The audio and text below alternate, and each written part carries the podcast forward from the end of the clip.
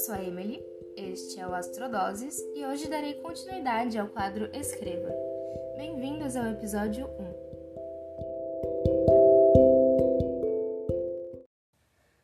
1. Nossa primeira aula teve como tema a importância da escrita e da leitura em nossas vidas.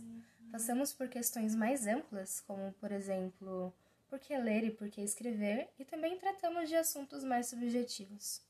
Boa parte de nosso encontro baseou-se na apresentação da professora Maiara acerca do desenvolvimento de sentido. Assim, exploramos os diferentes significados do mundo material e de como, ao nos apropriarmos deles, criamos sentidos próprios. Pode ser que o episódio tenha ficado confuso a partir daqui, mas pense que o que há é o que apropriamos. Nossa interação com o meio transforma-o de modo a nos transformar também. Isto significa que, apesar de existirem significados abstratos, denotativos, de dicionário, atribuímos diferentes sentidos às práticas cotidianas.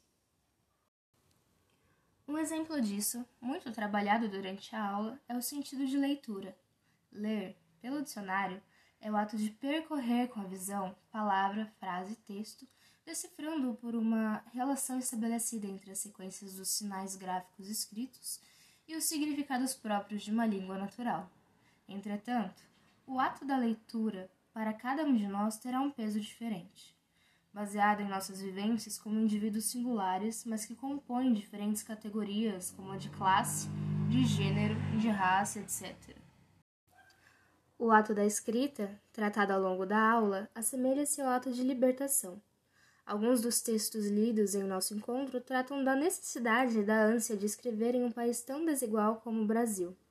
A seguir, lerei alguns trechos para que possamos dar continuidade aos trabalhos iniciados na aula passada. Trecho extraído do vídeo A Importância da Escrita e da Leitura. Escrever, no meu ponto de vista, é uma forma de se descobrir e às vezes até de exorcizar algumas coisas.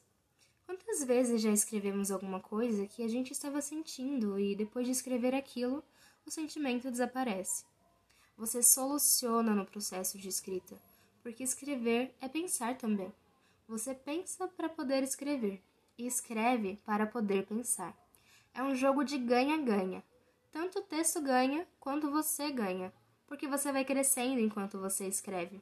E uma palavra puxa a outra, como um vagão de trem. Então, basta começar a colocar uma palavra no papel, uma imagem no papel e deixar a imagem que virá a seguir. Porque muitas vezes não é sobre o que a gente quer daquele texto, é sobre o que o texto quer da gente. E você saber enxergar isso é você escrever por uma forma incondicional. Você não escreve só para si, mas para passar um ensinamento, porque a literatura é um ensinamento. Trecho da música Exu do rapper Baco Exu do Blues. Componho para não me decompor, poeta maldito, perito na arte, de Arthur Rimbaud. Garçom, traz outra dose, por favor, que eu tô entre o Machado de Assis e o de Xangô. Soneto de boêmia poesia, melancolia. Eu sou do tempo onde poetas ainda faziam poesia. Saravá. Poema de Sérgio Vaz. Num país onde quase ninguém lê, escrever é quase um sacerdócio. Ao contrário do que muitos pensam, ser poeta não é um privilégio, é um castigo. Porque escrever dói, arranca pedaços e deixa marcas profundas no coração. Muitas vezes ele desce até o inferno para que o leitor suba ao céu e leia sua dor como se fosse dor alheia é a magia das palavras. Escrever é sangrar um pouco todo dia na presença de testemunhas que assistem a tudo, mas não podem fazer nada. E de tão trágicos, os poetas mergulham em poços de letras, feito quem se afoga no fundo do mar. É quando o poema prende a respiração para que outra pessoa possa respirar.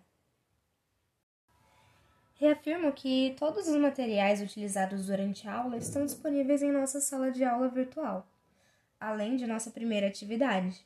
Na produção textual desta semana, vocês, em um formato mais livre, terão a tarefa de escrever um breve texto respondendo a seguinte pergunta: Qual é o sentido da leitura e da escrita para mim?